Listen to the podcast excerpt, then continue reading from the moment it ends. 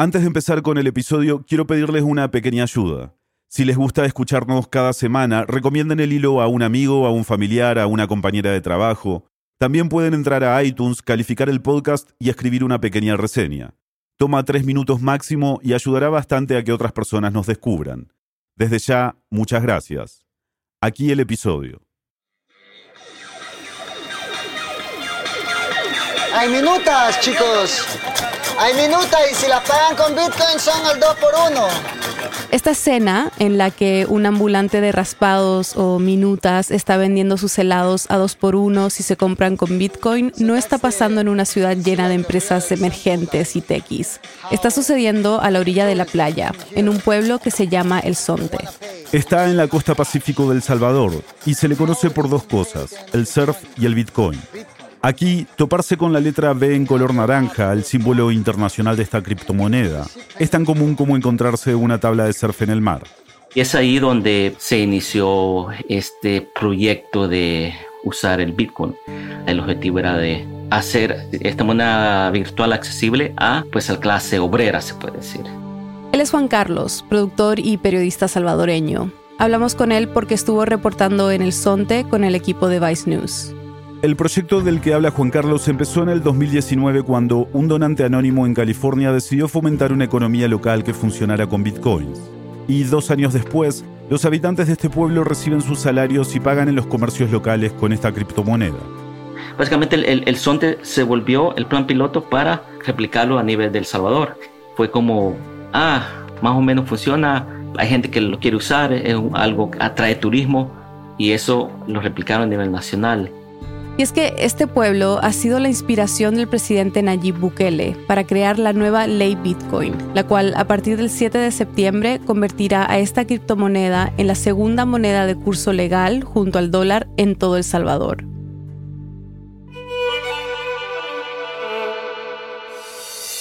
Bienvenidos a El Hilo, un podcast de Radio Mulante Estudios y Vice News. Soy Silvia Viñas. Y yo soy Eliezer Budazo. Hoy, El Salvador se convertirá en el primer país en adoptar el Bitcoin como moneda de curso legal. Pero esta medida, que ha sido celebrada por los fans de las criptomonedas en el mundo, no despierta tanto entusiasmo fronteras adentro. ¿Cuáles son los riesgos de este experimento para los salvadoreños y para la economía de todo un país? Es 2 de julio de 2021.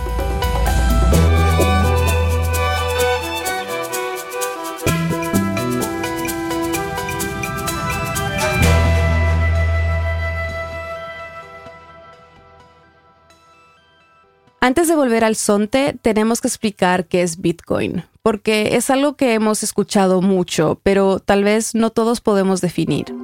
Bitcoin es conocida como la primera criptomoneda. Se anunció su creación en el 2008 y en enero de 2009 empezó a funcionar. Bitcoin es una moneda virtual. Su creador fue anónimo. Bueno, tiene un nombre, Satoshi Nakamoto.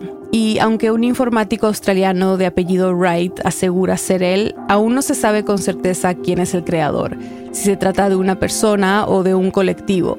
Y Bitcoin no depende de ningún gobierno ni de bancos, es una moneda digital descentralizada. Funciona sin necesidad de tener un administrador. Es una moneda virtual que solo se circula dentro del mundo virtual. Es decir, en Internet. Es por eso que no es tangible y no se puede tocar, Bitcoin no es la única criptomoneda. Hoy en día existen más de 10.000, pero Bitcoin sigue siendo la más popular. Se puede usar como inversión o para comprar bienes y servicios y se almacena en una billetera digital, que usualmente es una app que se puede descargar en cualquier dispositivo inteligente. El Sonte, por ejemplo, tiene su propia billetera digital, que se llama Bitcoin Beach. Bitcoin Beach, que era como el, wallet o el monedero virtual con el que se puede usar las transacciones Bitcoin. Y pues no todo la zona lo aceptó, pero las suficientes personas para que este lugar se hiciera el único en el mundo donde se hacían transacciones a través de Bitcoin. Es decir, que no solo podías comprar, sino que te pagaban en Bitcoin. Como ya mencionamos, la idea de crear una economía local basada en Bitcoin en el Sonte nace de un donante anónimo. Su identidad es conocida por muy pocos le entregó los fondos para el proyecto a Michael Peterson, un surfista californiano que reside en el Sonte desde hace 16 años. Entonces él, junto a un pequeño equipo de lugareños, pusieron el proyecto a andar cuando comenzaron a entregar a los habitantes del pueblo una especie de ingreso mensual en Bitcoin. Gente local, un par de personas locales, pues comenzaron a promover el Bitcoin entre la gente, dándole a conocer un poco qué es, cómo funciona. Y la donación era básicamente para que la gente se familiarizara y pudiera saber qué es Bitcoin y comenzar a hacer transacciones con esa moneda. Poco a poco fueron convenciendo a los comerciantes locales para que aceptaran pagos digitales. Y así fue como los habitantes del Sonte, donde muchos ni siquiera tenían una cuenta bancaria, comienzan a usar la criptomoneda para sus pagos diarios y hasta monitorean su valor a través de la aplicación. Y pues ya llevas adelantado el proceso. Cuando Juan Carlos y el equipo de Vice News visitaron el Sonte, se encontraron con docenas de trabajadores que esperaban en fila para cobrar sus salarios en la criptomoneda. La mayoría luego esperaba su turno en otra fila, para que un empleado de Bitcoin Beach cambiara parte de sus bitcoins a dólares, sin cobrarles comisión. Milton Cabrera, un albañil, es uno de estos trabajadores. Lo prefiero porque igual de una manera u otra el Bitcoin, si lo recibo en cash, en mis manos, se gasta rápido. En cambio, si lo recibo en Bitcoin, puedo sacar lo que necesito y dejo aguardado un poco. En esa forma puedo mantenerme ahorrando y gastando lo necesario nada más. Milton dice que usar su billetera de Bitcoin Beach como una cuenta de ahorros le ha permitido ganar un poco más de 600 dólares. Juan Carlos me dijo que Milton no es el único que ha tenido ganancias gracias a la subida del valor del Bitcoin en los últimos años. Me dio el ejemplo del dueño de una ferretería, que empezó a usar Bitcoin durante la cuarentena. Y una de las razones que él le llamó la atención fue porque hubo una donación para ayudar a la gente local por la pandemia de 40 dólares. Él la recibió y pues no la usó inmediatamente, la dejó estar ahí. Cuando se vino a dar cuenta ya tenía 60 dólares. Entonces dijo, bueno, ¿cómo es esto que a mí me dieron 40 y sin hacer nada, ahora tengo 60? Entonces vio como, ah, bueno, esto puede ser algo bueno para el negocio y todo. Pero no todos los vecinos fueron tan entusiastas sobre el nuevo sistema. Hola, buenas tardes. buenas tardes. ¿Cómo está? Bien. ¿Puedo pagar con Bitcoin aquí? Mm, no, no aceptamos moneda. Él es José Rivera, un comerciante que se resiste a adoptar la criptomoneda. Está hablando con el periodista de Vice News, Keegan Hamilton, y con Juan Carlos. Eh, ¿Por qué no? Porque para empezar yo necesito recuperar mi dinero todos los días. Él eh, lo mismo contaba, es que yo necesito ese dinero para invertirlo. Si viene el proveedor, yo le tengo que pagar en dólares, no le puedo pagar, no puedo perder tiempo en ir al cajero, no puedo perder dinero. Si yo pudiera cambiar de moneda todos los días, puedo aceptar, pero lo contrario, no. En el Sonte por ahora solo hay un cajero que puede dar dólares por bitcoins y cobra 5% por transacción. También hay otra cosa importante sobre Bitcoin. Es muy volátil, lo que significa que la cantidad de dólares que una persona saca de ese cajero pueden variar mucho de un día a otro. Dominga Peña, una vendedora de raspados o minutas, ha sufrido los efectos de esta volatilidad. ¿Y has, perdido Más grande dinero no porque el precio de Bitcoin bajó mucho? Sí, pero he perdido bastante. ¿Cuánto? Quizás como 20 dólares. Sube y baja, a veces se ganaba, se pierde. Lo última vez dice que ella perdió. Entonces, para una persona que vende minutas, que pues su ganancia es 10, 15 dólares, depende, perder 20 dólares para ellos es mucho dinero, como ya dijeron. ¿Y después todavía tienen ganas de recibir el pago en Sí, sí. Pero aún así lo ve como, pues a veces pierde, se gana. En esta vez bajó demasiado. Tal vez cuando vuelva a subir, a ponerse su nivel, tal vez me sube a mí también. La aplicación de Bitcoin Beach también tiene un sistema para que quienes viven en el Sonte puedan pagar sus facturas del agua o la luz con criptomoneda. Esto les ahorra un viaje de tres horas hacia la ciudad, donde tendrían que hacer una larga fila para poder pagar sus servicios. No todo es negativo, es decir, tiene sus ventajas, pero no son las ventajas para decir que este sistema se puede usar a nivel nacional o que es un, sistema que va a cambiar o modernizar la zona. De hecho, Juan Carlos dice que más allá de tener una nueva opción de pago, la zona no es muy diferente a como era antes de la llegada de Bitcoin. Yo personalmente no he visto el cambio socioeconómico de las personas. O sea, como lo están planteando, que esto va a crear un país o nos va a llevar a un nivel, vamos a, a subir el nivel socioeconómico. En realidad, no, lo único es que se puede pagar. Pero hay otros, como el presidente Bukele, que creen que la experiencia del SONTE muestra los beneficios de que algo así se implemente en todo el país. Sí, tener verdaderamente un estudio o una conclusión de sus pros y cons de cómo funciona. Entonces, ¿cómo se enteraron en El Salvador que ahora el país entero iba a reconocer el Bitcoin como una moneda legal? De alguna manera yo lo veo como, vamos a usar esta frase, como una falta de respeto de parte del presidente. Lo anunció en una conferencia de Miami. En la conferencia Bitcoin 2021, considerada uno de los mayores eventos sobre criptomonedas en el mundo, y el anuncio lo hizo en inglés. That is why next week I will send to Congress a bill that will make Bitcoin a legal tender in El Salvador. In the short term, this will generate jobs and help provide. Entonces, es como que vos te diste cuenta de una noticia importante de tu familia por terceros. O sea, no fue directo, no fue primero pueblo, sino que lo dijo a extranjeros. O sea, esto fue como Bukele anuncia esto y toma por sorpresa a todo el mundo y están como, ¿de dónde sale esto? Básicamente fue una sorpresa, fue una bomba. Fue una cosa que se la tiene muy, muy, muy callada, muy dentro de un círculo muy cercano, como funciona su gobierno. Siempre hay un círculo muy cercano, dentro de su clan, se puede decir. Entonces, no, no se sabía nada, nadie lo esperaba. Como era de esperarse, ya que Bukele cuenta con una mayoría en el Congreso, la ley fue aprobada de manera express. Y aquí hay un dato curioso. La ley fue, en parte, redactada por Jack Mallers, el dueño de una aplicación que también se usa en el Sonte, que se llama Strike. Convierte instantáneamente bitcoins en dólares. Mallers también es un visitante asiduo del Sonte y estuvo en Miami en esa conferencia cuando Bukele hizo el anuncio. Hay algo que creo que muchos nos preguntamos y es, ¿por qué Bukele está haciendo esto ahora? Pues eh, es una buena pregunta. Una de las teorías o, o, algo que se, que se habla mucho, básicamente es como una cortina de humo para él dejar de ser criticado a nivel nacional e internacional. Ha tenido muchos problemas con libertad de prensa. Se dedicó a atacar a los periodistas.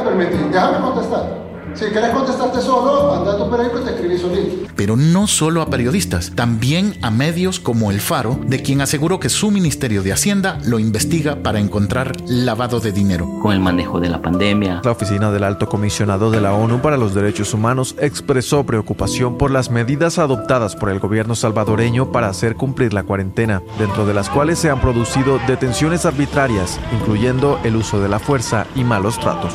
Conocer muy transparentes. Diferentes organizaciones sociales han denunciado en reiteradas ocasiones un bloqueo por parte del Ejecutivo de Nayib Bukele para que la población o entidades accedan a la información pública, sobre todo durante la pandemia de la COVID-19. Su gobierno y su gabinete han usado mucho este discurso que suena más como el discurso de un estafador, es que no te preocupes, tenme confianza, yo sé lo que estoy haciendo y lo que estoy haciendo es lo mejor para ti. Básicamente se dice que esto se ha usado para pues llevar toda la atención a Bitcoin y que ha funcionado porque ahorita solo se habla del Bitcoin, se deja de hablar de su gobierno, sobre sus malas prácticas y su manera de gobernar autoritaria, llegando a ese nivel. Ya volvemos. ¿Buscas una forma divertida y útil de mejorar tu español y conectarte con América Latina? Con Lupa podrás hacerlo y descubrir una región sorprendente y diversa. Lupa te ayuda justo con lo que necesitas para entender el español hablado cada vez mejor. Mientras escuchas las historias de Radioambulante, puedes acercarte a la riqueza de todo un continente. La aplicación Lupa en tu celular te permite ajustar la velocidad del audio, crear tu propia lista de vocabulario de cada episodio, hacer ejercicios mientras escuchas y muchas cosas más. Aprende español como realmente se habla. Visita lupa.app para saber más. lupa.app. Estamos de vuelta en el hilo. En realidad no, no me gusta especular con respecto a qué está en la cabeza del presidente porque nunca le he atinado desde hace 10 años que le doy seguimiento a su carrera política. Ella es Tatiana Marroquín. Es economista y experta en finanzas. Trabajé en la Asamblea Legislativa como técnica en temas fiscales y de Hacienda y ahora soy asesora independiente. Le hice la misma pregunta con la que cerramos el segmento anterior. ¿Por qué Bukele está haciendo esto ahora? Y Tatiana coincidió en que es una manera de distraer.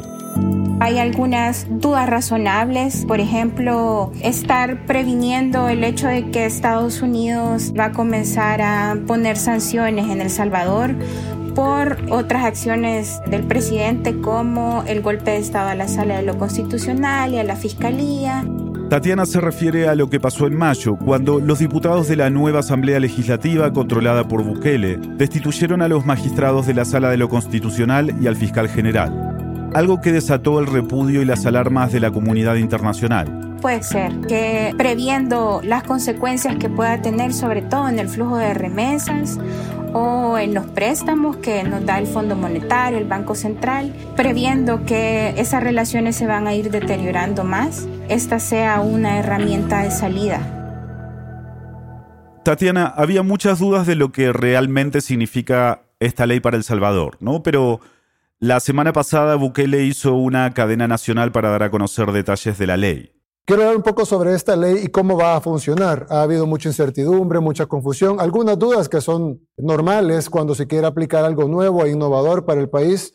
¿Qué fue lo que dijo en esa conferencia? ¿Qué dudas despejó? Sí, como tú mencionas, había muchas dudas porque la ley solamente contiene 16 artículos que son bastante generales.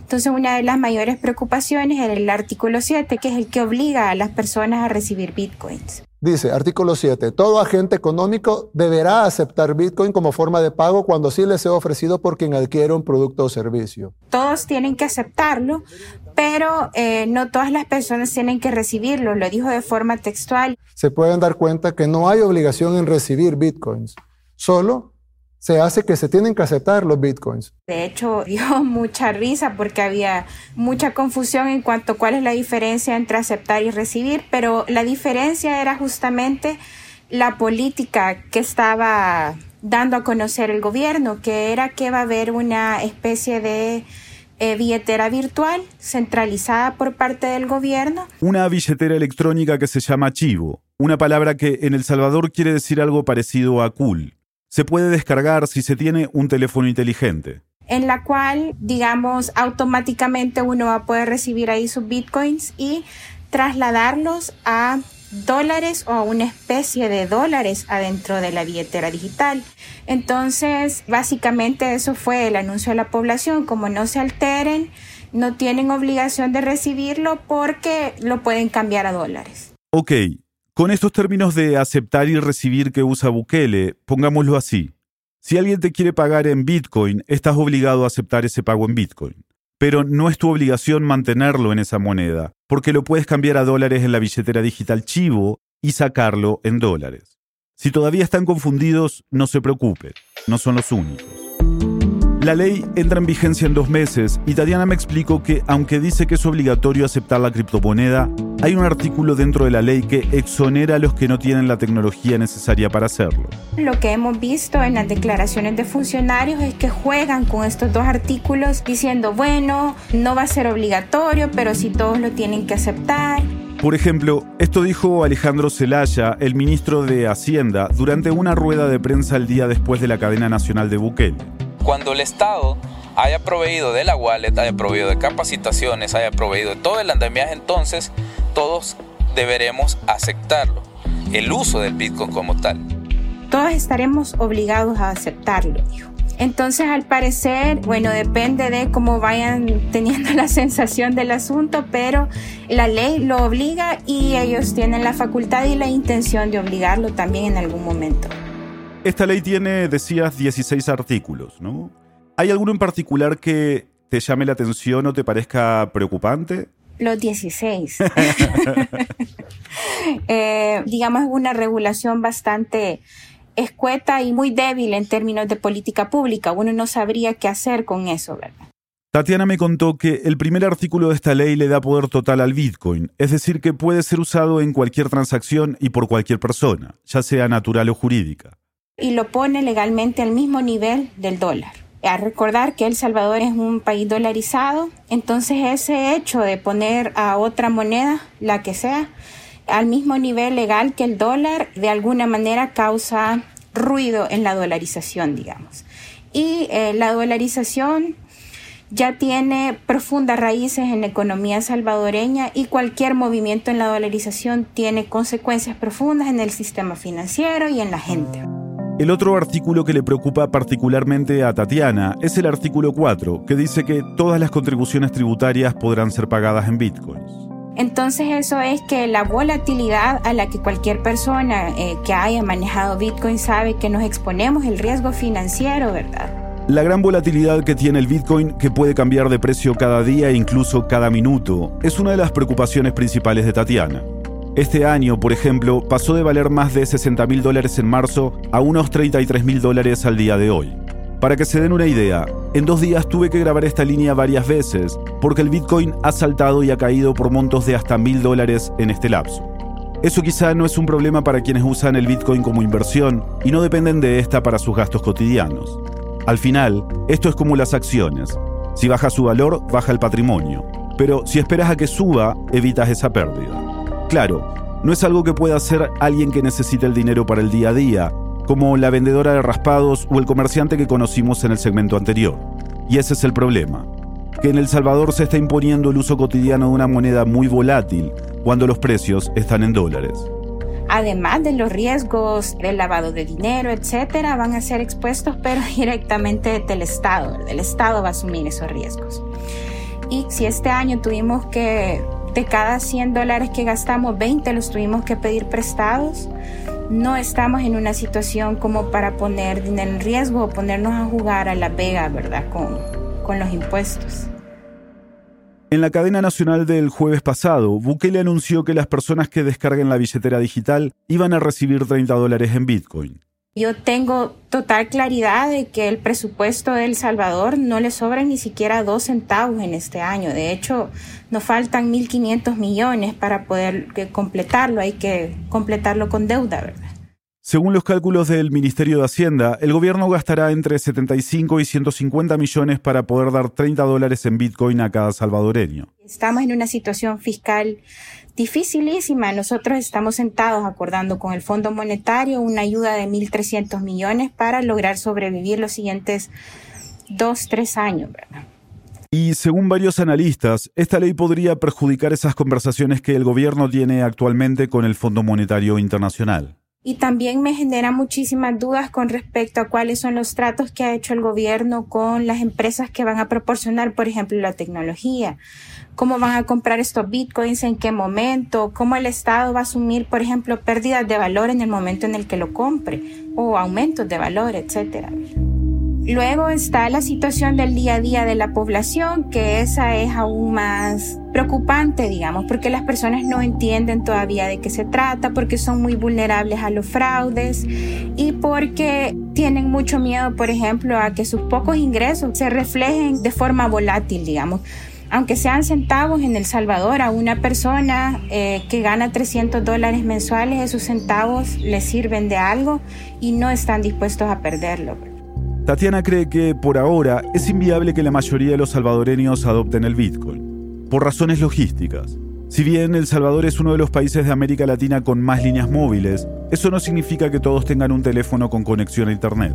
Es decir, la mayoría de personas pueden tener celular, pero no un celular adecuado con las características necesarias para esta tecnología con saldo, con electricidad para cargarlo, etcétera. Entonces, eso choca directamente con la, la situación económica y social que vive la población salvadoreña. La conexión a Internet es otro gran impedimento. Según un estudio sobre la conectividad rural en América Latina y el Caribe, El Salvador es el segundo país de la región con menor penetración de Internet. Solo 45 de cada 100 hogares están conectados y más del 90% de hogares en zonas rurales simplemente no tienen acceso a Internet. Aquellos que defienden esta ley y el texto de la ley misma dicen que una de las principales ventajas será que los salvadoreños se van a ahorrar las comisiones a la hora de recibir remesas del extranjero. Es importante mencionar que las remesas son esenciales para la economía salvadoreña y representan alrededor del 20% de su Producto Interno Bruto. El problema eh, es cuando aterrizamos esa idea ya en la realidad de las personas. Por ejemplo, en, en, Estados Unidos los salvadoreños que envían remesas no ganan en bitcoins. Entonces ellos y ellas tendrían que convertir esos dólares a bitcoins y pagar el costo de convertirlos. Entonces ahí hay un costo. Una vez que esa remesa en bitcoin llega a El Salvador, la persona que la acepta puede dejarla en esa criptomoneda en su billetera digital pero una gran parte van a tener que transferirlo a dólares en efectivo, ¿verdad? Y van a tener que pagar el costo de esa transferencia también, que esa no está definida todavía ni está regulada por el Estado, pero han puesto algunos cajeros alrededor de la ciudad que cobran entre 5 y 10% para cambiar dólares por bitcoins y 5% para retirar el efectivo. Entonces, como economistas tenemos grandes dudas de si en verdad habría una disminución del costo. El costo de las comisiones de las remesas. Eso es solo referido al costo. Ahora entramos en el problemón que significa que ese flujo de remesas se convierta, aunque sea en una medida poca, ¿verdad? 20, 10% de esas se conviertan en bitcoins, porque El Salvador, para poder tener dólares, o sea, aquí no crecen los dólares, no se multiplican de ninguna manera. El Salvador tiene efectivo porque provienen de afuera sobre todo de un flujo constante de remesas. Entonces, el impulsar que ese gran flujo de dólares se convierta en bitcoins es desestabilizar la dolarización en El Salvador. ¿Tú crees que esta nueva legislación puede significar el fin del dólar en El Salvador? Creo que no puede significar el fin porque eh, dependemos demasiado de él, ¿verdad? pero sí puede significar una medida de política monetaria en la cual el Estado estaría teniendo sus propios fondos, digamos, metiendo a la economía sus propios fondos como Banco Central. Y de hecho, muchos economistas alertábamos con respecto a que los problemas fiscales en El Salvador estaban dándole ya el adiós a la dolarización, ¿verdad? La dolarización se mantiene porque hay un, debe de haber un equilibrio muy sutil entre los flujos que vienen y cómo se ocupan. Y el endeudamiento del Estado estaba llevando la, la dolarización a sus límites máximos. El Estado ya no tiene dinero. Entonces ya olíamos eh, la necesidad de una herramienta de política monetaria para enfrentar el problema fiscal honestamente nunca me imaginé que iba a ser de esta forma. Tatiana no es la única economista en El Salvador con todas estas preocupaciones sobre la ley de Bitcoin y lo que puede significar para el país. De hecho, el Colegio de Profesionales en Ciencias Económicas de El Salvador emitió un comunicado pidiendo derogar la ley. Y además, el Banco Mundial rechazó la solicitud de ayuda del gobierno de Bukele para implementar el uso de la criptomoneda, alegando preocupación por la transparencia del proceso y el impacto medioambiental del sistema. Me parece que el Bitcoin en sí no es en realidad el problema cuando se entiende de la manera de su naturaleza, ¿verdad? Que es una inversión bastante riesgosa, pero justamente porque es bastante riesgosa puede tener grandes beneficios. Como cualquier inversión de alto riesgo en la que algunas personas pueden apostar parte de su dinero con la esperanza de obtener altos retornos. Pero la gran mayoría de los salvadoreños no pueden darse el lujo de apostar el dinero que ganan para subsistir. Yo no logro ver en lo que se ha hecho en El Salvador una ventaja para la población. Y eso no tiene que ver exactamente con el Bitcoin, no con las criptomonedas, porque no es un atentado en contra de la tecnología, sino exactamente de la forma en que esa tecnología está siendo introducida en El Salvador y bajo qué objetivos políticos y sociales está siendo introducido en El Salvador. Tatiana dice que es la primera vez que ve con contundencia un rechazo a algo que implementa Bukele quien se ha caracterizado por ser un presidente con un nivel de aprobación bastante alto. Pero ahí es donde yo pienso, bueno, puede que la urgencia por tener esta herramienta sea tal que esté dispuesto a el gobierno a hacer un poco de popularidad al interior. En el exterior creo que es un poco más fácil de manejar, sobre todo porque está rodeado de estos fans de las criptomonedas, ¿verdad? Entonces, por ejemplo, yo en Twitter sí reviso las reacciones y hay miles de estadounidenses y igual Latinoamérica sumamente entusiasmados porque su criptomoneda va a ser moneda de curso legal, ¿verdad? Yo con algunos he tenido interacciones, algunos han logrado entender a qué nos referimos en muchos economistas salvadoreños con la preocupación que nos da, ¿verdad? Y también apelamos a que al final la criptomoneda y toda la, mística detrás de la criptomoneda es la, libertad, ¿verdad? Y el hecho de que aquí en El Salvador la estén imponiendo es en realidad una gran contradicción ideológica detrás de, de la criptomoneda. Tatiana, muchas gracias por hablar con nosotros. Gracias a ustedes por estar interesados y, y bueno, espero que sigan pendientes porque algo va a salir de aquí y va a estar interesante.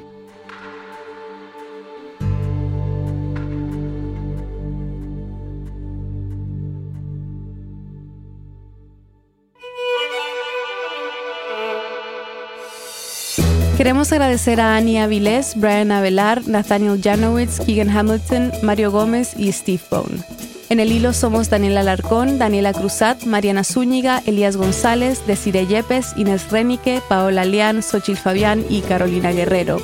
Nuestro tema musical lo compuso Pauchi Sasaki. Parte de la música de este episodio fue compuesta por Remy Lozano. El Hilo es un podcast de Radio Ambulante Studios y Vice News. Queremos agradecer a quienes se han unido a Deambulantes, nuestras membresías.